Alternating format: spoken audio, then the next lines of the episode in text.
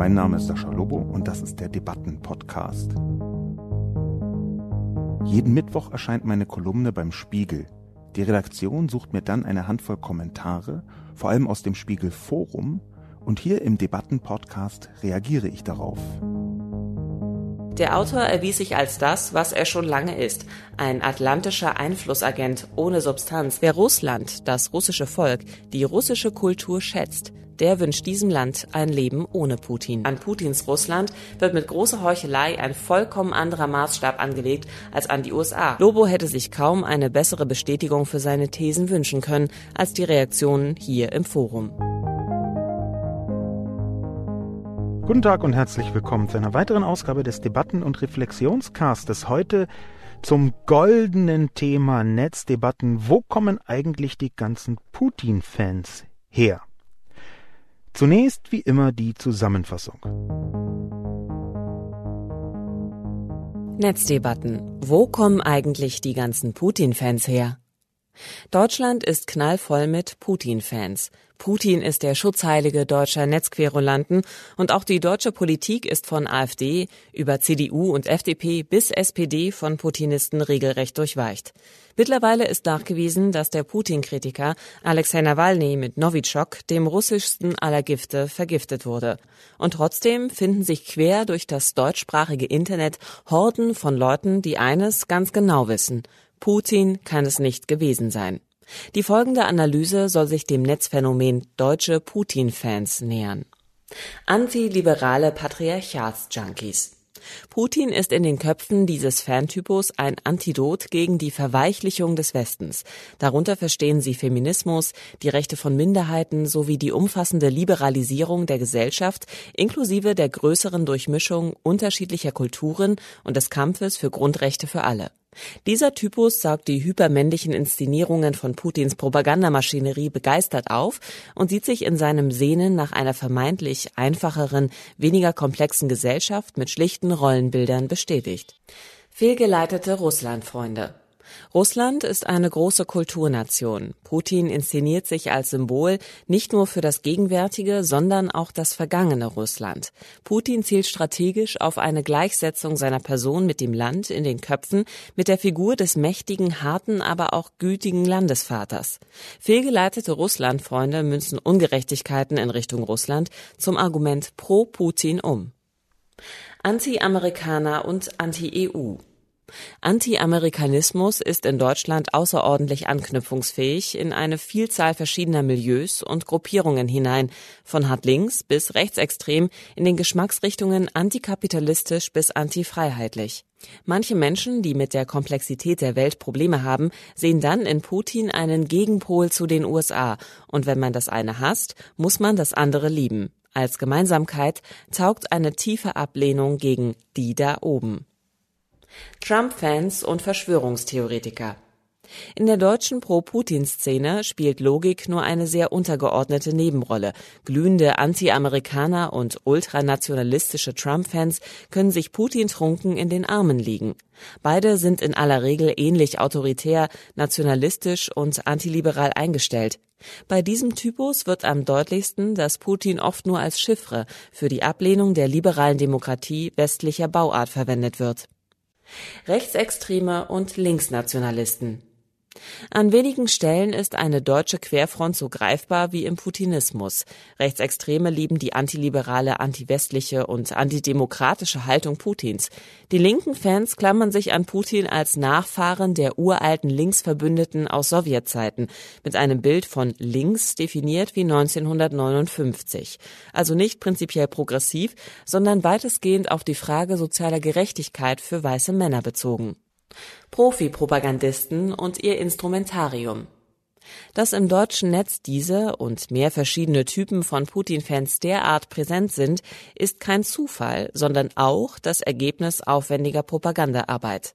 Putins Treufabriken sind nichts anderes als digitale Propagandaeinheiten, die inzwischen Qualitätspropaganda produzieren, weil sie soziale Medien als Segen für ihre Aufgabe erkannt haben die offensive Verfolgung russischer oder präziser putinscher Interessen. Die Kernbotschaft funktioniert rechts wie links. Es ist die Verdorbenheit und die Schwäche des Westens, die zugleich Russland stärker dastehen lassen soll. Insbesondere tatsächliche oder selbst empfundene Modernisierungsverlierer gehören zur Zielgruppe. Ganz vorn aber steht die Instrumentalisierung des Zweifels, wie man bereits am Leitbild von RT Deutsch ablesen kann. Wir zeigen den fehlenden Teil zum Gesamtbild. Darin verbirgt sich auch ein simpler psychologischer Trick. Wer eine solche Botschaft transportiert, sagt implizit, man kann niemandem trauen, außer mir, dem Überbringer dieser Wahrheit. Die vielen Putin-Fans im deutschsprachigen Netz sind vereinfacht gesagt also eine Folge der gesellschaftlichen Liberalisierung durch die Gegenwart Skeptiker und Ressentiment geladene sehr empfänglich für moderne russische Propaganda wurden. Den größten Fan aber hat Wladimir Putin außerhalb von Deutschland, nämlich im Weißen Haus. Donald Trump. So, dann ein kurzer Überblick darüber, wie die Kommentarlandschaft aussah, und zwar sowohl im Spiegelforum wie auch in vielen sozialen Medien. Zum einen war es für mich kaum überraschend, dass die absolut überwiegende Zahl der Kommentatoren genau das waren, nämlich männliche Kommentatoren, wenn man anhand ihres Namens geschlechtliche äh, Rückschlüsse ziehen möchte. Einerseits auch der Sound, da kennt man ja irgendwann so ein bisschen seine Pappenheimer, beziehungsweise erkennt man irgendwann ziemlich genau, wie das Aggressionslevel vorhanden ist, was ich eher so mit ein bisschen Netzerfahrung ähm, maskulin geprägt wahrnehmen wollen würde. Und zum Zweiten eben auch genau dieses Aggressionslevel, weit über 1000 Kommentare im Spiegel Forum, eine Vielzahl darunter wütender Männer. Der Klassiker wütender Männer. Interessanterweise ist sehr viel von dem, was im Spiegel Forum passiert ist, aus meiner Sicht eine absolut hundertprozentige Bestätigung dieser Typisierung gewesen wie dort was aufgenommen wird, wie dort was verallgemeinert wird. Wir werden das in den einzelnen Kommentaren vielleicht auch noch im Detail sehen können, aber es ist sehr schön, immer mal eine Kolumne schreiben zu können, wo sich in den Kommentaren quasi Bestätigungen finden für das, was man in der Kolumne geschrieben hat, in diesem Fall also ich. In der Zusammenfassung ist ja auch klar geworden, dass diese verschiedenen Typen nicht total trennscharf sein müssen. Es gibt so unterschiedliche Richtungen, Geschmacksrichtungen. Das sind jetzt auch bei Leibert nicht die einzigen Putin-Fan-Typen, die ich da rausklamüsert habe, sondern es ist eine Vielzahl verschiedener äh, Leute, die manchmal auch so Schattierungen daneben haben. Es gibt Leute, die noch auf ganz anderen Ebenen sind und ich habe jetzt ohnehin mich jetzt spezifisch eher nur auf äh, deutsche Putin-Fans bezogen. Dass das woanders, zum Beispiel in Russland, völlig anders ist, ist ja eigentlich auch klar. Mit am, ich muss es leider so sagen, lustigsten war jedoch ein Kommentar auf einem Blog. Und da möchte ich etwas ausholen. Das Blog von dem hier die Rede ist, sind die Nachdenkseiten. Die Nachdenkseiten haben sich vor langer, langer Zeit gegründet und waren eines der ersten großen politischen Blogs immer sehr eindeutig links zu verorten. Irgendwo würde ich sagen zwischen Linkspartei, Sozialdemokratie, so ein bisschen 20. Jahrhundert links, aber war äh, über lange Zeit aller Ehren wert. Ich habe es ein paar Mal auch gelesen, aber irgendwann kippte das der Mann, der da maßgeblich dahinter steht, äh, ist inzwischen Albrecht Müller und Albrecht Müller ist ein ziemlich interessanter Typ. Albrecht Müller ist ein äh, Publizist 1938 geboren, der inzwischen Publizist ist, denn vorher war er sehr tief in der Politik, namentlich in der SPD-Politik verortet und verankert. Er war zum Beispiel Planungschef im Bundeskanzleramt und zwar sowohl bei, unter Willy Brandt wie auch unter Helmut Schmidt. Danach war er auch noch Mitglied des Deutschen Bundestags, also MdB, alles für die SPD. Und Albrecht Müller hat damals angefangen, dieses Blog zu schreiben, Nachdenkseiten, das so 2003 schon gegründet, zusammen mit Wolfgang Lieb, einem anderen Publizisten, um so ein bisschen die politische Landschaft mit seiner äh, doch großen Expertise zu analysieren und auseinanderzuklamüsern. Aber irgendwann glitt das Ganze etwas weg, habe ich schon angedeutet. Und das ist nicht meine Einschätzung allein. Wenn man sich den Wikipedia-Eintrag anschaut, dann ist da so ein bisschen raunend, aber doch die Rede davon, dass inzwischen sich Vorwürfe zu Verschwörungstheorien häufen, dass die dort auf den Nachdenkseiten transportiert werden würden. Ich habe etwas Ähnliches beobachten können, aber das kann man natürlich von außen immer sagen. Deswegen würde ich einfach gerne eine Kritik von innen anbringen. Denn der eben schon angesprochene Wolfgang Lieb, Mitgründer der Nachdenkseiten, hat irgendwann um präzise zu sein, 2015, also nach zwölf Jahren gemeinsamer Blogführung, sein Herausgeberamt, seine Herausgeberfunktion aufhören lassen. Wolfgang Lieb ist also ausgeschieden aus den Nachdenkseiten vor fünf Jahren, 2015, und er hat dazu einen Artikel geschrieben, der ganz interessant ist, den man auch zwischen den Zeilen lesen kann. Aber das Interessante, was nicht zwischen, sondern in den Zeilen steht, das kann ich jetzt vielleicht einfach mal zitieren. Denn Wolfgang Lieb schreibt über seinen Abschied von den Nachdenkseiten. Seit geraumer Zeit haben sich die Nachdenkseiten mit einem zunehmenden Anteil von Beiträgen meines Mitherausgebers nach und nach verändert und verengt. Thematisch in der Methode der Kritik und in der Art der Auseinandersetzung mit Menschen anderer Meinung. Darauf bin ich vielfach angesprochen und dafür mitverantwortlich gemacht worden. Diesen Wandel in Inhalt, Methode und Form der Kritik, der meinem Verständnis des politischen und meinem Stil des öffentlichen Diskurses grundlegend widerspricht, vermag ich nicht länger mitzutragen. Meine Verständigungsversuche mit Albrecht Müller sind leider gescheitert. Ich habe mich deshalb entschlossen, meine Mitherausgeberschaft ruhen zu lassen und meine redaktionelle Mitarbeit bei den Nachdenkseiten einzustellen. Von Wolfgang Lieb, 2015. Das also schreibt der Mitgründer. Sowas kann immer passieren, aber es gibt schon eine kleine Hilfestellung dabei, wie man jetzt den Kommentar, den kurzen und knappen Kommentar zu meiner Kolumne auch lesen kann, den Albrecht Müller verfasst hat. Genauer gesagt hat er sich nicht nehmen lassen, einen Artikel über naja, im weiteren Sinn eben das gleiche Thema, Putin, Russland, NATO und so weiter und so fort, ähm, einen Artikel also anzukündigen auf den Nachdenkseiten mit ein paar Zeilen, die ich jetzt zitieren möchte. Dort schreibt nämlich Albrecht Müller, in den Hinweisen des Tages hatten wir auf einen Spiegelbeitrag von Sascha Lobo hingewiesen. Der Autor erwies sich als das, was er schon lange ist. Ein atlantischer Einflussagent ohne Substanz, aber vom Spiegel seit Jahren aufgebaut. Jetzt erreichte uns ein Text des früheren Spiegelredakteurs Siegesmund von Ilsemann, ein wohltuendes Gegenstück zum Pamphlet von Lobo. So also kündigt Albrecht Müller einen völlig anderen Text an, den er so als Gegenstück sieht. Das ist sein gutes Recht. Aber, und deswegen habe ich das hier mit reingenommen, ich glaube, das ist eine der schönsten Beleidigungen, auch der schönsten unterschwelligen versuchten Beleidigungen, die ich seit sehr langer Zeit, vielleicht seit immer, erdulden habe müssen. Atlantischer Einflussagent. Ich wusste gar nicht, dass so ein Begriff wie Einflussagent existiert. Ich weiß gar nicht, ob der sich das irgendwie ausgedacht hat oder ob dahinter so der Wunsch steht, irgendwas zu sagen, was auf der einen Seite nicht justiziabel ist und auf der anderen Seite aber so ein bisschen schmeckt, als würde ich von der NATO persönlich bezahlt, den armen Putin schlecht zu machen oder so.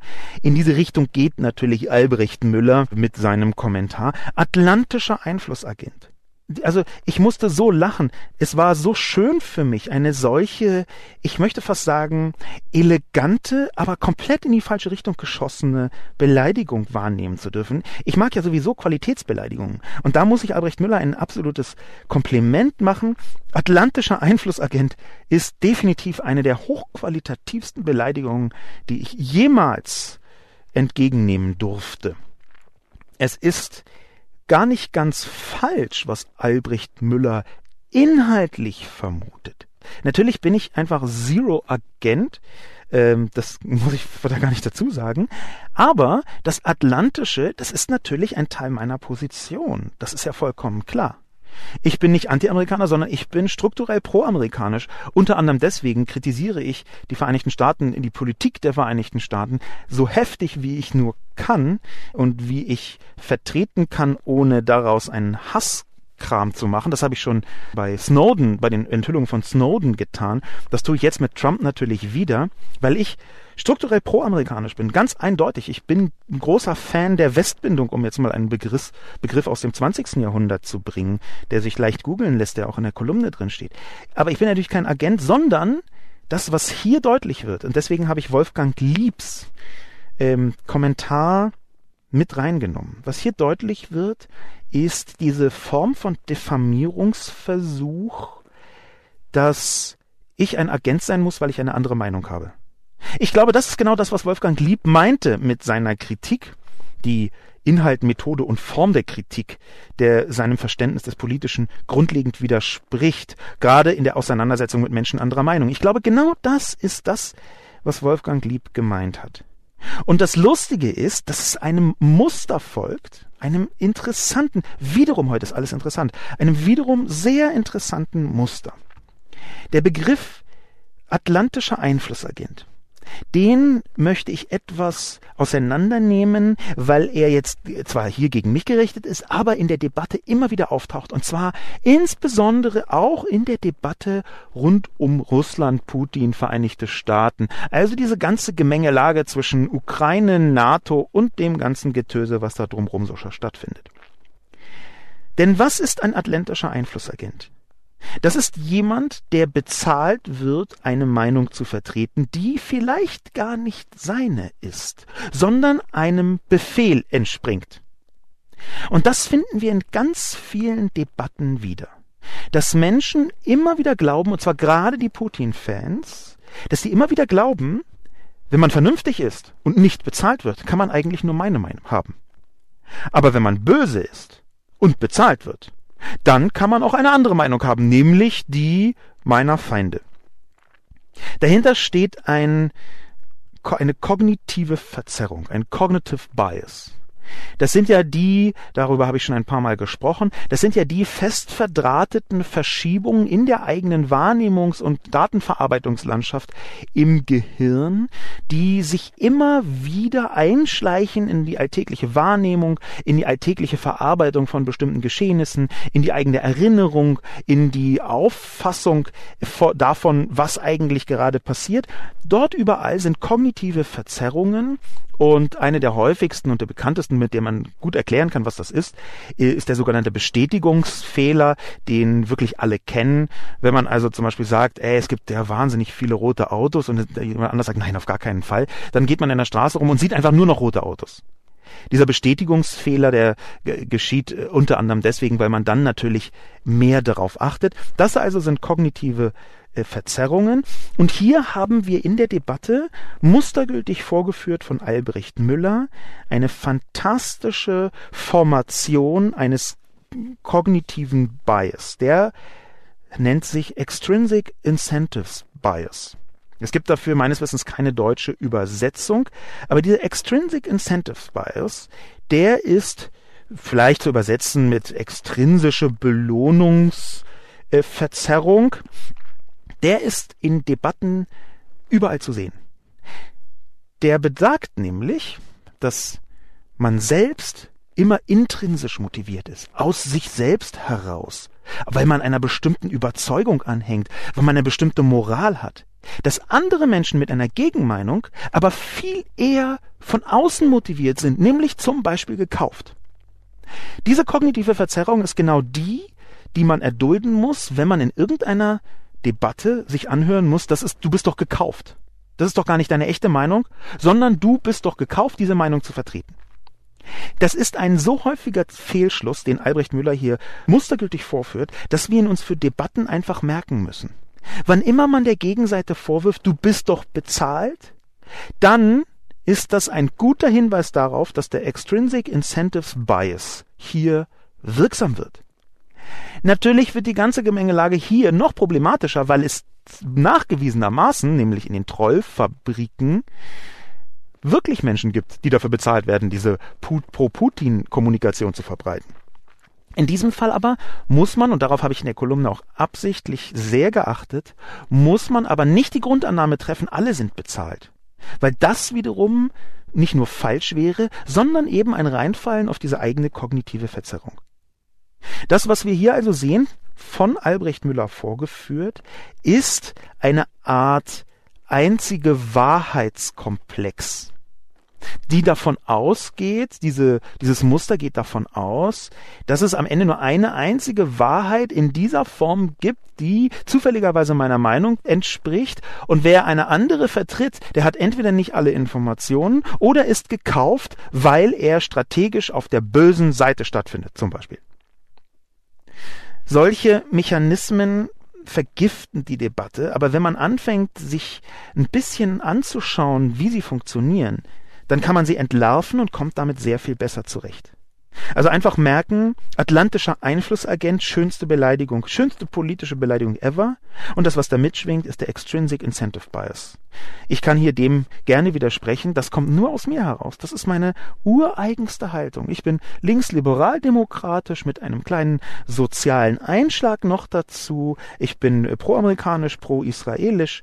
Ich versuche nach Möglichkeit der Dinge meine Haltungen auch immer weiterzuentwickeln. Natürlich muss man das. Ich glaube auch nicht, dass man diese Verortung irgendwie so ehren dastehen lassen kann, sondern auch immer ein bisschen flexibel handhaben muss. Ich bin aber definitiv definitiv und natürlich auch extrem skeptisch gegenüber dem, was Putin tut. Ich glaube, dass Putin ein ausgeprägter Machtpolitiker ist, der dadurch, dass er in Russland an der Macht bleibt und es total zufällig und nicht so überragend demokratisch, wenn man sich die letzten 20 Jahre anschaut, der total zufällig natürlich auch daran arbeitet, die Einflusssphäre von Russland auszudehnen. Denn was haben wir denn als Kern nicht nur dieser Kolumne, sondern von vielen von diesen Debatten? Die Annexion der Krim. Und das ist einfach so messbar und so klar und so deutlich und so eindeutig, dass hier Expansionspolitik stattfindet. Da kann man gar nicht mehr rechtfertigen. Kann man nicht sagen, ja, aber die NATO hat vorher schon mal mit dem Löffel einen Graben ausgehoben. Das ist alles Unfug. Es gibt hier um eine Annexion, zu der Putin niemand gezwungen hat, vorsichtig gesagt. Mit diesem großen Bogen kommen wir zu den Kommentaren im Spiegel Forum. Wufulus Wufus kommentiert das, was ich auch schon vorher gesagt habe, nochmal ganz eindeutig und ganz wunderschön und präzise. Er sagt nämlich, Lobo hätte sich kaum eine bessere Bestätigung für seine Thesen wünschen können als die Reaktionen hier im Forum. Ich habe überlegt, ob ich bezahlte Führungen durch das Spiegelforum zum Thema Putin anbiete, einfach weil da so mustergültige Exemplare von allen meinen Thesen drinstehen in diesen weit über tausend Kommentaren, dass, dass man sich wirklich fragt, Moment, das, das ist schon kabarettistisch. Das grenzt schon an Satire. Und es grenzt deswegen an Satire, weil ich oben etwas schreibe und unten wird es in Reinform erfüllt und dann steht nochmal drunter, aber alles, das stimmt alles gar nicht, ist alles ganz falsch. Diese Beobachtung von Wufulus Wufus, die möchte ich zum Anlass nehmen, um einfach vielleicht auch nochmal zu empfehlen. Diejenigen, die den Podcast hören, die können, wenn sie auch eine gewisse, sagen wir mal, Affinität zum Lesen haben, zu der Kolumne gehen und sich die Kommentare angucken und dann kann man so ein bisschen da durchgehen wie durch so ein Kommentarzoo. Da stehen dann einzelne Kommentare da konserviert für die, naja, mehr oder weniger Ewigkeit, die fantastisch mustergültig vorführen, was ich oben geschrieben habe.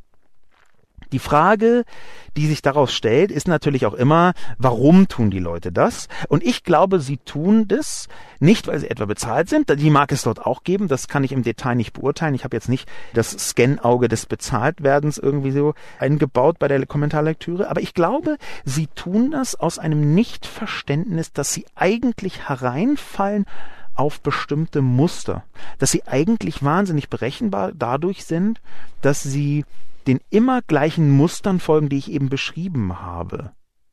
Das ist so ein bisschen wie eine Form von Individualität, die daraus besteht, dass man bestimmte Klamotten trägt und dann feststellen muss, huch irgendwie weiße Hose, beige Turnschuhe, Jeanshemd tragen ja wahnsinnig viel, damit ich gar nicht so individuell. Da kann man es visuell merken. Die Leute inhaltlich merken es nicht.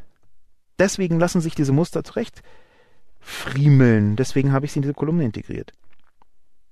Wir gehen jetzt hier noch ein bisschen tiefer rein in die Reaktion. Ich habe absichtlich so ein bisschen auch Reaktionen abseits der Normalität oder der Musterbestätigung, sage ich mal, reingenommen, ähm, einfach um diese Debatte versuchen, auf einer einigermaßen okayen Level zu führen. Denn es ist ja gar nicht zielführend in irgendeiner Weise, wenn man für die Diskussion oben schreibt, das sind die Muster und dann kommt runter jemand und bildet genau dieses Muster ab, tanzt exakt das Muster vor. Das ist vielleicht gar nicht so zielführend. Ein paar bessere Kommentare oder zumindest ein paar interessantere Kommentare, wenn heute schon alles interessant ist, möchte ich jetzt folgen lassen. Zum Beispiel einen von M. der Friese. Darf ich noch einmal die Frage stellen, wohin dieser Lobo-Artikel führen soll? Was will Lobo? Wie stellt er sich die nächste Zukunft vor? Ende Nord Stream 2? Neue Sanktionen gegen Russland? Aufrüstung zur Verteidigung? Abbruch aller Gespräche zur Ukraine, zu Syrien? Klare Frontstellung in Weißrussland? Das sind die Folgen, wenn Herr Lobo seine Gedanken ernst nimmt. Vielleicht schreibt er dann doch noch einen Beitrag zur Zukunft eines Europa ohne Russland. M. der Friese ist ein Beispiel aus meiner Sicht für einen Russlandfreund. Ich weiß nicht, wie tief die Fehlgeleitetheit hier bei Emder Friese zu beobachten ist. Dafür geht er nicht tief genug rein, sondern er geht sich so ein bisschen in Andeutung. Denn das, was Emder Friese hier macht, ist eine komplette Ablenkung von dem, worum es geht. Wohin soll dieser Artikel führen? Nun, das kann man im Artikel lesen. Ich versuche zu erklären, woher die Putin-Fans kommen. Ich möchte mich gar nicht zur Zukunft von Russland oder Europa ohne Russland äußern. Das, was M. Friese hier macht, ist einen Pappkameraden aufzustellen, indem er so tut, als hätte ich da geschrieben, wir müssen sofort neue Sanktionen gegen Russland einführen. Das habe ich natürlich nicht geschrieben. Da habe ich auch keinen Bock drauf, mich hier in die russische EU-Politik einzumischen. Ich habe dazu verschiedene Haltungen. Ich lasse sie einfach genau da stecken, wo sie jetzt gerade sind, nämlich nicht in der Öffentlichkeit, bis jetzt jedenfalls. Irgendwann mache ich es vielleicht aber doch. Aber jetzt mache ich es nicht. In diesem Artikel geht es nämlich um Kommunikationsmuster und darüber, wie sie wirken. Das hat nichts zu tun mit Syrien-Gesprächen oder einer Frontstellung in Weißrussland. Gar nichts. Es hat etwas damit zu tun, wie Manipulation im deutschsprachigen Netz funktioniert. Wie und bei wem sie warum wirkt. Wenn M. der Friese hier also einen Pappkameraden aufstellt und das so alles extrapoliert, was ich geschrieben habe, dann hängt das einfach mit nichts anderem zusammen, als so linear weiter zu verfolgen, wie schlimm mein Kommentar ist. Nämlich eigentlich ist die direkte Folge meines Kommentars, dass Russland von Europa abgeschieden werden soll. Das ist eine Unverschämtheit deswegen nicht mir gegenüber, sondern eine Unverschämtheit sich selbst gegenüber von M. der Friese, weil er sich so eines Diskurses beraubt, den er eigentlich führen könnte, der M. der Friese. Es ist ja relativ klar, dass M. der Friese A so eine gewisse Einblickstiefe mitbringt in diese verschiedenen Thematiken und dass er B auch daran interessiert ist, was mit dieser Manipul Manipulation erreicht werden könnte oder sollte. Theoretisch könnte jetzt M. der Friese also sagen, oh, das ist aber interessant, ich sehe das zwar anders an dieser und dieser jene Stelle, ich glaube, man kann auch Putin-Fan sein, weil X, Y, Z und ABC, was ich gar nicht in äh, Abrede stellen würden würde, aber das macht M. der Friese nicht. Er hält sich gar nicht mit Manipulation und Propaganda auf, sondern geht sofort dahin zu sagen, ja, was passiert denn, wenn das nicht so ist? Ich glaube, das ist unzulässig. Und ich glaube, dass M. der Friese hier vielleicht einfach nochmal nachdenken könnte, warum er den großen Wunsch hat, nicht bei der Manipulation sich ähm, diskursiv zu betätigen, sondern tief in die Politik reinzustechen. Der Henne meint, man messe Russland mit anderen Maßstäben als den Westen. Wieso muss auf Teufel komm raus alles polarisierend und polemisierend miteinander verwurstet werden? Ein nicht unerheblicher Teil der Bevölkerung wünscht sich eine gute Beziehung zu unserem europäischen Nachbarn Russland sowie eine sichere und günstige Gasversorgung.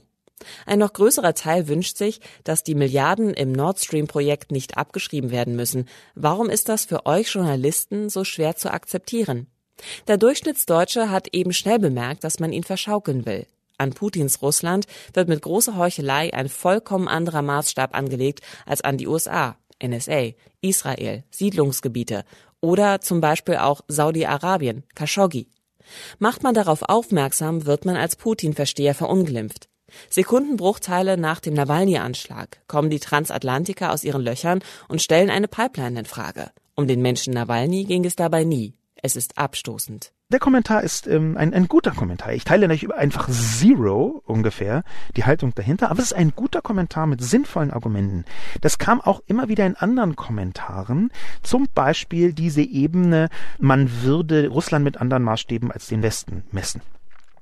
Mein Problem damit, auch wenn das ein guter Kommentar ist, dann ist doch die Mechanik, man misst Russland mit anderen Maßstäben, eine, die in den Baukasten der Propaganda der äh, russischen Agenturen selbst gehört. Man misst Russland mit anderen Maßstäben ist, wenn das von russischer Seite kommt, nichts anderes als eine verkappte Opfererzählung. Ja, wir machen Sachen und werden angeklagt, die anderen, bei denen ist man nicht so streng. Wir sind das arme Opfer. Der Henne fällt hier also strukturell, ich weiß nicht warum, herein auf eine verkappte Opfererzählung nämlich die Behauptung, man würde Russland mit anderen Maßstäben messen als den Westen. Die Wahrheit ist, dass man alle Länder mit anderen Maßstäben misst. Israel kann da zum Beispiel ein unfassbar großes Lied davon singen. Und ich glaube, dass es sinnvoll ist, bis zu einem bestimmten Punkt Länder mit unterschiedlichen Maßstäben zu messen. Ab einem bestimmten Punkt muss man ähnliche Maßstäbe haben. Warum muss man das tun? Weil sich die Länder ziemlich dramatisch unterscheiden. Ganz simples Beispiel, wenn in Saudi-Arabien Frauen Auto fahren dürfen, dann kann man das, ich finde Saudi-Arabien gruselig und schlimm und islamistisch und äh, katastrophal in fast jeder Hinsicht, aber trotzdem kann man ja mit einem gewissen, nicht nur negativen, sondern ganz teilweise sogar angedeutet positiven Auge bestimmte Liberalisierungsschritte dort nicht ganz schlimm finden. Wenn man also Saudi-Arabien daran misst, dass jetzt äh, Frauen Auto fahren dürfen, was nur ein Tropfen auf den heißen Stein ist, aber ein, immerhin ein Tropfen auf den heißen Stein, dann muss man Saudi-Arabien hier mit anderen Maßstäben messen, als wenn, sagen wir mal, jetzt Frankreich sagen würde, ach, übrigens dürfen jetzt auch Frauen Auto fahren. Ich weiß, das Beispiel hört sich komisch an und es scheint nicht ganz gerade zu sein. Vielleicht ist es auch nicht ganz gerade. Aber es verdeutlicht, dass ein kleiner Fortschritt in einem Land etwas bedeuten kann, wo er in einem anderen Land einfach völlig egal ist. Weil einfach Länder unterschiedlich sind. Das, was der Henne anmahnt, ist nicht völlig falsch. Deswegen ist der Kommentar auch ganz gut. Ich glaube schon, dass man Russland mit anderen Maßstäben misst. Ich glaube aber eben auch, dass diejenigen, die der Henne äh, hier als der, die Seinen betrachten würde, eher die Putin-Versteher oder Putin-Freunde, die messen Russland mit völlig anderen Maßstäben. Wenn man die zum Beispiel fragt, und ich habe das getan, ich habe das online getan, ich habe es teilweise offline getan, wenn man die zur Krim-Annexion fragt, also zum Einmarsch russischer Truppen in der Krim, einfach in einem anderen Land, immer eine, so eine schnieke Halbinsel so weggesnackt, dann kommen die um die Ecke mit, ja, aber bis 1900 so und so war ja die Krim sowieso Teil des Russland und dann hat den bloß geschenkt und dann war es die Ukraine und dann, ja, das mag alles sein, aber das sind einfach historische Erklärungen, die nicht als Rechtfertigung taugen, in dem Moment, wo es einfach eine eisenharte, glasklare Annexion ist im 21. Jahrhundert. Wenn man geschichtlich dann immer anfängt, diese Rechtfertigungsstrategie rauszuholen, dann muss man auch ganz viele andere geschichtliche Rechtfertigungsstrategien rausholen, die nämlich im Zweifel dann äh, sehr stark gegen Russland sprechen würden. Aber das macht man nicht. Und warum? Weil man hier mit unterschiedlichen Maßstäben misst. Auch auf der Seite von den Russland-Friends. Das, was für mich erstaunlich ist, ist, woher der Henne glaubt zu wissen, dass die Milliarden im Nord Stream Projekt nicht abgeschrieben werden sollten, dass so viele Leute in Deutschland das wollen. Das ist für mich eine erstaunliche Formulierung. Ich möchte jetzt nicht sofort unterstellen, dass der Henne deswegen äh, jemand sein könnte, der hier mit Propagandainstrumenten arbeitet, egal ob bezahlt oder unbezahlt. Ich möchte jetzt nicht in die ähm, Extrinsic Incentive Bias Falle tappen. Aber dieses Argument, das habe ich schon so oft von professioneller Seite gehört, dass sich ja eigentlich die Deutschen wünschen, dass das Nord Stream Projekt nicht abgeschrieben werden müsste, dass hier eine sichere und günstige Gasversorgung sein soll. Das ist eine Projektion, eine politische Projektion auf die Bevölkerung von einer vergleichsweise kleinen Gruppe. Meine These, und ich habe gute Gründe und viele Argumente für diese These, meine These wäre, dass die allermeisten Leute völlig desinteressiert sind, woher genau wie, auf welche Art ihre Energie kommt. Solange da in der Steckdose irgendwas ist, ist der Rest völlig Wurst. Das heißt, dieses große Interesse, was man der Bevölkerung überstülpt, das ist nicht so.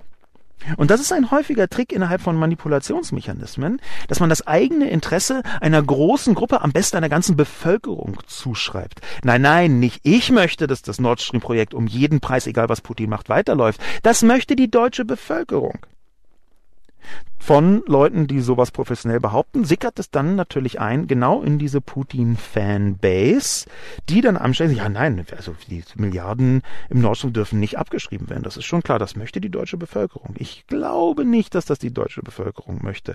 Warum ist das für euch Journalisten so schwer zu akzeptieren? Weil es eine fucking Behauptung ist, für die keinerlei Belege und keinerlei Beweis äh, angefügt ist. Denn es gibt dazu tatsächlich Meinungsbilder, aber diese Meinungsbilder sind situativ und nicht auf die gegenwärtige Gesamtsituation äh, äh, zugeschnitten. Ich glaube, das ist eine Behauptung, die genau in dieser Putin-Versteher und Putin-Friends und Putin-Fans-Ecke nichts ist als eine Projektion. Und dann auch noch zu sagen, der Henne, der Durchschnittsdeutsche und damit implizit zu sagen, die Bevölkerung ist auf unserer, auf meiner Seite. Man habe hier, die Bevölkerung habe schnell bemerkt, dass man ihn verschaukeln will. Das ist nichts anderes als eigentlich sind alles Russlandfreunde. Die meisten wissen es bloß noch nicht so genau. Ich glaube, dass hier der Nawalny-Anschlag, wo auch sehr schön, ganz, ganz abstrakt von der Henne gesagt worden ist, es ist einfach ein Anschlag, ja, nicht, da man hätte ja sagen können, irgendwie die Vergiftung, die mutmaßlich von russischer Seite erfolgte Vergiftung, hätte man ja alles sagen können, hat man nicht gesagt, hier im Fall der von der Henne, sondern tatsächlich kommt, wird sofort die Transatlantiker raus. Also ich meine, das ist schon so ganz kurz vor der Behauptung von Klaus Ernst von der Linkspartei, wer denn könnte ein Interesse daran haben und eine, eine, eine Verschwörung gegen die Amerikaner draus schnitzt. Die wichtigste Antwort aber auf den Kommentar von der Henne hat Antje gegeben. Und zwar im Spiegelforum selbst. Dankenswerterweise. Das habe ich nämlich gerade weiträumig umfahren, einfach um Antje die Props zu geben, die Ehre zu erweisen, dass sie dem gar nicht schlechten, aber eben schwierigen Kommentar von der Henne einen sehr viel besseren, klügeren, aus meiner Sicht auch objektiveren und präziseren Kommentar entgegengestellt hat. Da ist so richtig, da spürt man so die Debatten Dichte, die ziemlich gut genau an dieser Stelle entlang formuliert ist. Antje schreibt nämlich, gerichtet an der Henne. Zitat. An Putins Russland wird mit großer Heuchelei ein vollkommen anderer Maßstab angelegt als an die USA, NSA, Israel, Siedlungsgebiete oder zum Beispiel auch Saudi-Arabien, Khashoggi. Zitat Ende. Nein, die Missachtung von Meinungs- und Pressefreiheit und die Verbreitung sogenannter alternativer Fakten wird weltweit missbilligt, und zwar zu Recht. Und nur weil der eine Despot am Werk ist, rechtfertigt das nicht das Werk des anderen Despoten. Es gibt keine Gleichheit im Unrecht. Außer natürlich, man steht dem einen Despoten als dessen Fan besonders nahe. Aber dann möge man bitte auch dazu stehen. Antje filetiert mit feiner Klinge das genau, was der Henne unzulässig vermischt hat. Denn das, was ich vorher gesagt habe, dass bis zu einem bestimmten Punkt unterschiedliche Maßstäbe angelegt werden können und sollen und vielleicht sogar müssen und ab einem bestimmten Punkt nicht mehr, genau auf diesen Punkt geht Antje ein und sie sagt, Missachtung von Meinungs- und Pressefreiheit, Verbreitung alternativer Fakten, genau darum geht es. Das ist der Punkt, wo man nicht mehr mit verschiedenen Maßstäben messen sollte, auch was so Gewalt angeht zum Beispiel. Und wenn wir uns dann anschauen, dass Russland auf Platz 149 von 180 Ländern ist, was die Pressefreiheit angeht, wenn wir uns dann anschauen, dass Journalistinnen und Journalisten in Russland noch immer gefährlich leben und erst recht, dass Oppositionspolitikerinnen und Politiker gefährlich leben, wie wir am Beispiel Nawalny ganz deutlich erkennen können, dann ist dahinter eine Struktur. Und wenn dann auch noch hohntriefend die russische Regierung ernsthaft sowas sagt wie, nein, was vergift, das glauben wir nicht, das kann ja gar nicht sein. Wenn dann auch noch die Ärzte zuerst schweigen und dann nach einer Abstimmung mit den entsprechenden Stellen, so haben sie es äh, grob selber bestätigt und gesagt, ernsthaft ein, äh, ein Angebot machen einer Diagnose mit, naja, vielleicht hat Nawalny einfach nicht gut gefrühstückt Wenn also so etwas im Raum steht, dann ist das eine Form von Hohn, die aus meiner Sicht die Unverschämtheit und die autoritäre Haltung von Putins Russland sehr deutlich widerspiegelt. Natürlich ist Putin ein Despot. Schauen wir uns doch einfach mal an, was die Rechte von äh, Homosexuellen, Andersgeschlechte, von geschlechtlichen Minderheiten, von sexuellen Minderheiten in Russland so machen.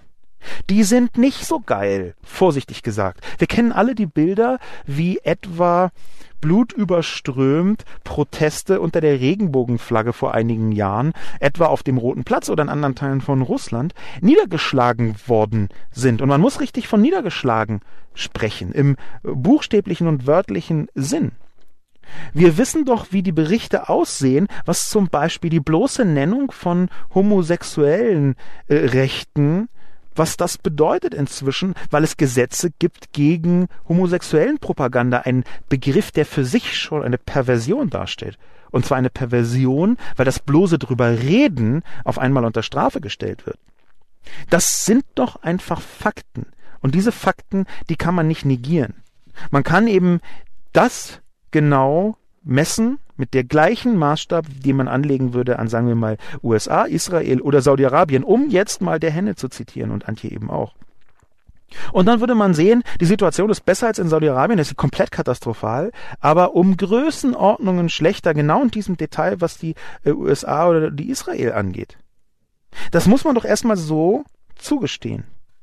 Und wenn man dann auch einfach alle Ebenen und Richtungen vermischt, dann glaube ich, kommt am Ende genau die Verwirrung raus, die russische Propagandastellen auch haben wollen. Verwirrung ist ein ganz altes Propagandainstrument. Warum? Je mehr Verwirrung existiert in der Öffentlichkeit, desto weniger schlagkräftig sind Diskussionen und Debatten. Je mehr diffuse Quatschsituationen aufgestellt werden als Erklärung für irgendwas Politisches, je mehr Verschwörungstheorien unterwegs sind, desto schwieriger wird es in der Öffentlichkeit eine schlagkräftige und große und wuchtige Stimmung zu entfalten, die wiederum auf die Politik wirken kann. Und natürlich ist die Politik abhängig davon, was genau wie in der Bevölkerung für Debatten stattfinden. Ich glaube, das unterschätzen viele Leute und ich habe das, um jetzt vielleicht auch mal von der anderen Seite zu leuchten, intensiv mir angeschaut, was die NSA angeht und auch den britischen Geheimdienst GCHQ. Wie die in der Öffentlichkeit manipuliert haben, was wir genau wissen durch den Whistleblower Edward Snowden. Das können wir nachvollziehen, wie genau dort Meinung manipuliert worden ist dass es zum Beispiel eine Gruppierung gibt vom GCHQ namens TAO, Tailored Access Operations. Das kann man googeln, das ist ganz interessant, was da aufgedeckt worden ist, unter anderem durch Snowden, dass diese Ta Tailored Access Operations einfach genau dafür da sind, Einzelpersonen und kleinste Gruppen zu attackieren digital als Teil von GCHQ, der aber allerdings auch als britischer Geheimdienst eng zusammengearbeitet hat, natürlich äh, mit den anderen Geheimdiensten der Five Eyes, darunter ähm, die Vereinigten Staaten, Kanada, Neuseeland und Australien, die diese, diese Mechanik, die dahinter steht, die ist Öffentlichkeitsmanipulation bis hin zu falschen Beschuldigungen, Manipulation von Umfragen im Netz. Da gibt es also eine Vielzahl von Dingen, die NSA, GCHQ und die restlichen Companions da hingebogen haben, was Manipulation angeht. Aber das sagt ja nicht, dass nicht gleichzeitig auch die Russen ganz Ähnliches tun. Es ist sogar klar, dass die Russen sehr Ähnliches tun und dass sie da bis zu einem bestimmten Punkt eine sogar noch größere Expertise entwickelt haben. Auch das können wir anhand von Leaks, zum Beispiel der Treufabriken in St. Petersburg, ziemlich gut nachvollziehen. Das ist inzwischen belastbares Wissen. Ich glaube, dass man dieses ganze Wissen natürlich dazu benutzen kann und muss, Putin zu kritisieren. Und wenn man dann immer nur ablenkt, na dann ist man einfach Putin-Fan. Danke, Antje, für diesen klugen Kommentar.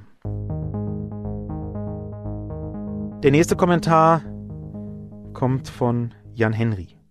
Jan Henry sieht Deutschland vor den Karren der USA gespannt. Die Putin-Fans mal wieder. Wie können die nur? Der Putin ist doch ein ganz böser. Deutschlands transatlantischer Schutzpatron mag zwar gerade die internationale Rechts- und Handelsordnung zerlegen, die größte Bedrohung für die Exportnation Deutschland und einen offenen Wirtschaftskrieg gegen unsere Nation führen, aber nicht den schlimmen Wladimir vergessen. Die USA führen völkerrechtswidrige Regimestürze durch und bomben ganze Weltregionen ins Mittelalter zurück, aber sie sind wenigstens nicht Putin. Das orangefarbene Fascho-Baby droht offen mit Machtübernahme bei verlorener Wahl und zündelt in jeder Ecke der Welt. Aber Putin bedroht den Frieden. Nein. Ich möchte keinen romantischen Abend mit Herrn Putin verbringen. Ich bin kein Fan. Aber dumpfe Feindbilder mit einem klaren, propagandistischen Ziel errichten, während die angeblich alternativlose westliche Wertegemeinschaft gerade lichterloh in Flammen steht, ist zu billig. Putin ist kein netter Mensch, aber solange Deutschland mit halbem Herzen die europäische Vertiefung verfolgt, ist das Gejammer nichts als heiße Luft. Oder möchten wir uns tatsächlich noch mehr vor den Karren der USA spannen lassen? Das ist ein sehr schwieriger Kommentar von Jan Henry, weil er so tut, als könne man ganz schwarz-weiß, darüber habe ich ja auch in der Kolumne geschrieben, wiederum eine Bestätigung, ganz schwarz-weiß entweder nur die USA oder Putin kritisieren. Ich tue übrigens beides. Und wenn man das nicht sieht und wenn man das nicht sehen möchte, dann tut man nichts anderes, als Putin in Schutz zu nehmen. Dann tut man nichts anderes, als mit einem Vorwand Kritik an Putin schlecht sein zu lassen. Jede Kritik sich zu verbitten, weil man ja eigentlich was viel Schlimmeres kritisieren muss. Der offene Anti-Amerikanismus, den Jan Henry hier drin sehen hat, der ist interessanterweise rechts wie links sehr anknüpfungsfähig. Deutschland vor den Karren der USA gespannt. Ja, das ist das, was Westbindung immer ist, wenn man das bösartig ausdrücken möchte. Natürlich ist das eine Gemeinschaft. Natürlich ist das, wenn man jetzt sagen wir mal von der NATO ausgeht oder wenn man relativ eindeutig sagt, ja, äh, die Westbindung von Deutschland hat Deutschland im 20. Jahrhundert sehr gut getan, vorsichtig gesagt. Wenn man das also so betrachtet, wenn man die Ausrichtung Deutschlands in Richtung Westen als sinnvoll betrachtet, dann lässt sich jeder Kontakt immer als vor den Karren spannen missbrauchen oder falsch benennen. Das ist ja ganz einfach, weil es immer ein Geben und ein Nehmen ist. Äh, blenden wir ganz kurz die Trump-Zeit aus, wo es noch ein bisschen anders funktioniert. Aber es ist immer ein Geben und ein Nehmen. Und wenn man sich nur auf das Geben fokussiert und das Nehmen überhaupt nicht sieht, dann ist es ganz leicht zu behaupten, hier würde irgendwas vor irgendeinen Karren gespannt. Wo natürlich Jan Henry recht hat, ist, dass auch die Vereinigten Staaten alles andere als das großartige weiß bewestete Land sind, das manche in den Vereinigten Staaten darin sehen möchten und manche woanders auch. Nur daraus zu sagen, man darf das eine kritisieren, aber das andere nicht, das halte ich für katastrophal. Ich möchte beides kritisieren können, und zwar insbesondere auch mit Herrn Putin, vorsichtig gesagt. Dazu kommen so merkwürdige kausale Verkettungen wie Putin ist kein netter Mensch, aber solange Deutschland mit halbem Herzen äh, die europäische Vertiefung verfolgt, ist das Gejammer nichts als heite Luft. Moment, was hat das eine denn mit dem anderen zu tun? Ich bin ja dabei, dass Deutschland nur mit halbem Herzen die europäische Vereinigung, Vertiefung, wie man es auch immer nennen möchte, verfolgt. Aber bedeutet das, dass man im Umkehrschluss Putin nicht kritisieren darf? Nein. Das ist eine komische Schutzbehauptung, die Jan Henry hier reinbringt, die mich sehr skeptisch macht gegenüber Jan Henrys Insgesamthaltung.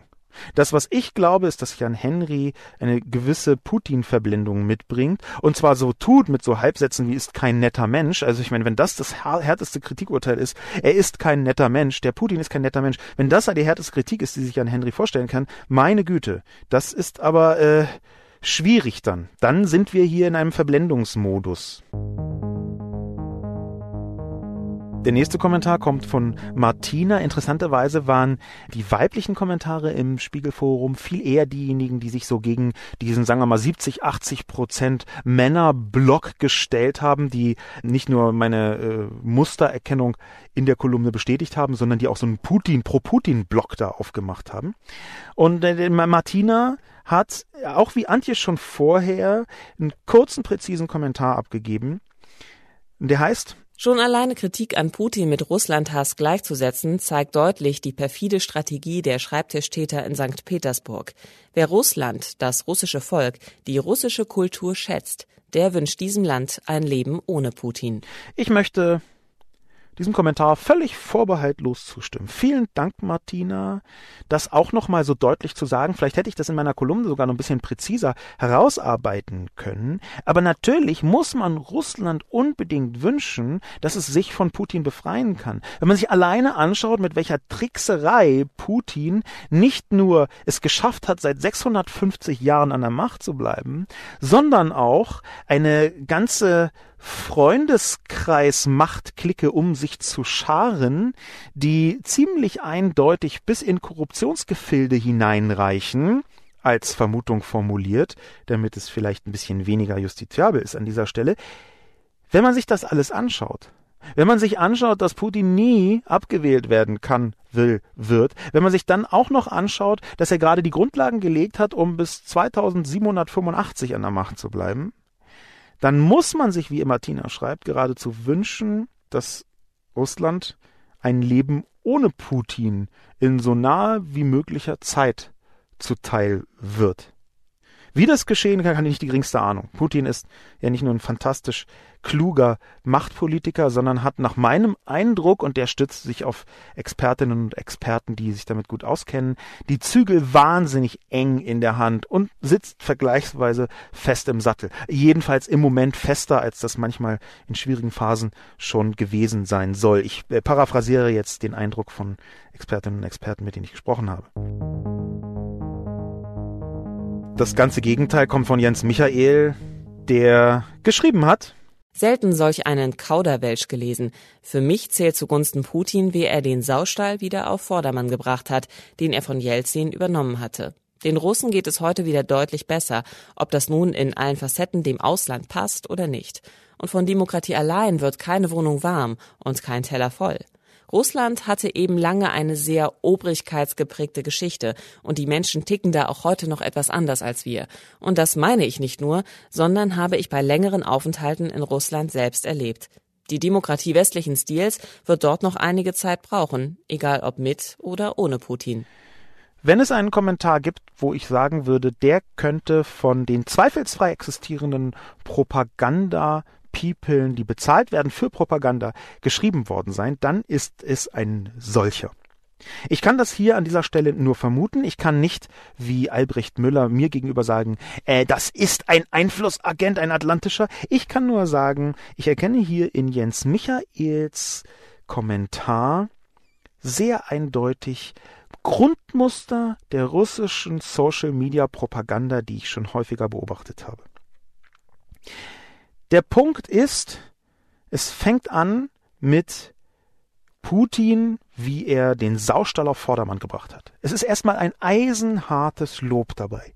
Es ist gar nicht irgendwie irgendein kritisches Ding, sondern es ist ein eisenhartes Lob dabei, wie wahnsinnig gut Putin performt hat und wie schlecht Jelzin performt hat. Den Russen geht es heute wieder deutlich besser. Das ist zunächst eine Behauptung, es würde ihnen und es könnte ihnen noch sehr viel besserer gehen. Natürlich hat Russland in den letzten Jahrzehnten unter Putin einen gewissen Fortschritt gemacht. Es gab aber auch einen erheblichen Rückschritt. Es gab mehrere Wirtschaftskrisen, die die Russen ziemlich hart getroffen haben. Die überspielt Jens Michael, weil es ihm ganz offensichtlich gar nicht auf die Objektivität ankommt, sondern sehr viel eher darauf ankommt, eine wunderschöne, wie erfolgreich Putin ist, Geschichte zu erzählen. Und das macht skeptisch. Und dann kommt eine Formulierung, die mich tatsächlich zu der Überzeugung bringt, wir könnten es hier, ich sag mal 50-50 Chance, mit einem Kommentar zu tun haben, der strukturiert, der aufgebaut worden ist von Leuten, die für sowas bezahlt werden, oder eben reproduziert. Es kann auch sein, dass Jens Michael einfach so viel mit solchen komischen Leuten rumhängt, dass er in irgendwelchen Echokammern einfach genau das nachplappert, was er vorher von irgendwelchen Trollfabriken, russischen Propagandatrollfabriken aufgeschnappt hat. Denn der Satz heißt, von Demokratie allein wird keine Wohnung warm und kein Teller voll. Das ist Demokratieverachtung. Und es ist eine Form von Demokratieverachtung, die sehr geschickt daherkommt. Denn sie stellt Demokratie in ein Regal, in eine Ecke, in eine Kategorie, wo sie überhaupt nicht hingehört. Von Demokratie allein wird keine Wohnung warm und kein Teller voll. Nein. Aber Demokratie ist die Grundvoraussetzung dafür, dass Grundrechte bestehen. Und dass diese Grundrechte auch einklagbar sind. Demokratie ist die Grundvoraussetzung für einen Rechtsstaat und Russland ist kein Rechtsstaat. Hier wird also Materielles ausgespielt gegen Demokratie. Das, was hier mitschwingt, ist zu sagen, na, so wichtig ist Demokratie nicht, solange die Wohnung warm ist und der Teller voll. Und diese Argumentation finden wir immer wieder bei Propagandamaterial von autoritären Staaten. Die sagen, ja, was wollt ihr denn? Demokratie macht doch niemanden satt. Ich habe mal, als ich einen Artikel über China geschrieben habe, einen einzigen Kommentar analysiert im Podcast. Satz für Satz. Interessanterweise war auch genau dort die gleiche Mechanik im Kommentar. Nämlich, dass Demokratie ja nun auch nicht alle Probleme löst. Und das stimmt und ist falsch. Natürlich, man kann mit Demokratie auch keine Zehennägel schneiden. Man kann mit Demokratie auch keine Lichtschalter anmachen. Man kann mit Demokratie auch keine Segelboote mieten. Warum? Weil es sich um ein völlig anderes Konstrukt handelt, nämlich um ein Konstrukt, ein gesellschaftlich-politisches Konstrukt, das die Basis darstellt dafür, dass es Menschen gut gehen kann. Wenn also Jens Michael schreibt, von Demokratie wird keine Wohnung warm und kein Teller voll, dann ist das eine perfide Abwertung von Demokratie und zugleich eine Aufwertung von nichtdemokratischen, von autoritären Staatsformen, solange die Wohnung warm ist und der Teller voll. Dass dann auch noch, da ticken die Leute ein bisschen anders als wir ist, danach kommt, ist noch verräterischer. Denn das sagt implizit, na ja, die wollen ja auch gar keine Demokratie. Nun, das ist eine Behauptung, die Putin wahnsinnig gut in den Kram passt. Dass die keine Demokratie westlicher Bauart wollen, sondern eher so ein bisschen die gelenkte russische autoritäre Demokratie, die wir so kennen. Ne? Das wollen sie ja viel lieber. Das ist eine Behauptung, die Jens Michael einfach so rausplaudern lässt, für die keine Belege vorhanden sind und die vor allem auch hier wieder wahnsinnig gut in Putins Zeug reinpasst. Dann auch noch längere Aufenthalte in Russland selbst erlebt. Das ist die anekdotische Evidenz, die zero Beleg ist, gar nicht. Es ist einfach, habe ich selbst erlebt, ist erstmal nur eine Behauptung. Da ist nichts dahinter. Und wenn man dann auch noch sagt, die Demokratie westlichen Stils wird dort noch einige Zeit brauchen, dann ist das genau der Schwebezustand, den man auch von der Propagandaseite herstellen kann und herstellen möchte. Denn es ist eine Sache zu sagen, wir lehnen das komplett ab. Und es ist eine andere Sache zu sagen, na, wir sind schon dabei, lasst uns mal noch ein bisschen Zeit, der Status quo muss euch jetzt mal genügen. Das ist nämlich genau die Art, wie sehr häufig von offizieller russischer Stelle mit Kritik umgegangen wird, zum Beispiel von Seiten der EU. Dass man sagt, ja, wir sind auf dem Weg, aber wir sind halt noch nicht ganz da. Meine Güte, jetzt nehmt mal den Shit nicht so ernst. Genau diese Mechanik wird wieder und wieder gespielt. Zum Beispiel sei es im Bereich der Pressefreiheit, zum Beispiel sei es im Bereich von bestimmten Grundrechten. Wann immer die Kritik da aufpoppt, kommt genau dieses Argument. Ja, da braucht man halt noch ein bisschen. Man kann nicht von heute auf morgen gleich diese klassische Demokratie, die dann auch noch, die klassische Demokratie auch noch Demokratie westlichen Stils zu nennen. Das impliziert, dass es eigentlich auch eine Form von russische Nebendemokratie gibt, die eben so eine Putin-Demokratie ist. Auch das ist ein Hinweis darauf, dass Jens Michael Argumente benutzt, die irgendwo professionell ausgedacht worden sind. Dafür passt es zu präzise, dafür ist es ein zu kluges Argumentationsmuster, weil es sich so logisch anhört und weil es auch so ein bisschen mit dem, sagen wir mal, mit der Angst vor Chauvinismus von Deutschen spielt. Man möchte sich ja nicht über andere Länder stellen, wenn man so noch einen Funken Anstand in der Birne hat. Und deswegen möchte man den anderen Ländern jetzt auch nicht die eigene Demokratie westlichen Stils überstülpen. Die armen Russen, um Gottes Willen, sollen die doch ihre Putin-Demokratie machen. All das sind Argumentationsmuster, die sehr gut funktionieren in der deutschen Öffentlichkeit. Ich glaube deswegen, dass es eine gute Chance besteht, dass Jens Michael Muster verwendet, die er entweder irgendwo aufgeschnappt hat bei Leuten, die das professionell machen, oder dass er selber auf dieser Ebene unterwegs ist. Als letzten Kommentar möchte ich einen Außenseiter mit reinnehmen. Einen Außenseiter, einen Kommentar von Fernor.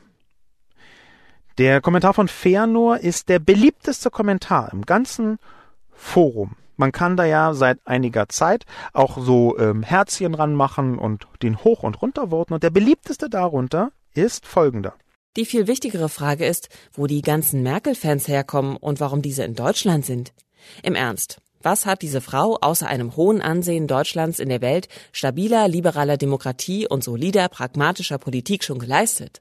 Außerdem kann man seine Meinung in Deutschland nicht mehr frei sagen, ohne dass einem eventuell widersprochen wird. Unfassbar, dass manche sogar andere Meinungen als meine haben und vertreten.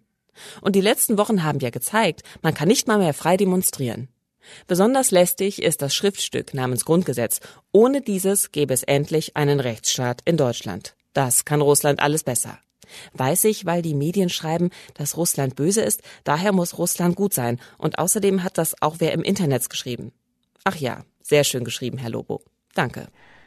Diese Form von Sarkasmus möchte ich ausnahmsweise mal schön finden und nett finden, die erinnert entfernt an Monty Pythons Leben des Brian, die Eingangs- oder eine der Eingangsszenen, wo die Römer nichts geleistet haben, kennt jeder, muss ich äh, einfach gar nicht nochmal wiederholen. In diese Richtung geht hier also Fernor und ist natürlich ziemlich lustig, bis auf eine kleine, also weil es ein satirischer, sarkastischer, lustiger Kommentar ist, möchte ich das nicht zu fein justieren, nicht zu fein kritisieren, aber die Frage, wo die ganzen Merkel-Fans herkommen, ist äh, ja schon nicht ganz unproblematisch, weil man alles, was Ferner nach nachschreibt, schon für sinnvoll halten kann, zum Beispiel Grundgesetz und dass man hier demonstrieren kann und dass ähm, man die Meinung frei sagen kann und so weiter und so fort. Aber man muss das ja nicht zwingend alles Merkel zuschreiben. Ja, also da, ich, ich weiß, das ist immer sehr dünnes Eis, wenn man einen witzig gemeinten Kommentar anfängt, ernsthaft zu analysieren. Wollte ich hier trotzdem machen, und zugleich mit diesem lustigen Kommentar von Fëanor den Podcast für heute beenden. Mein Name ist Sascha Lobo. Vielen Dank fürs Zuhören.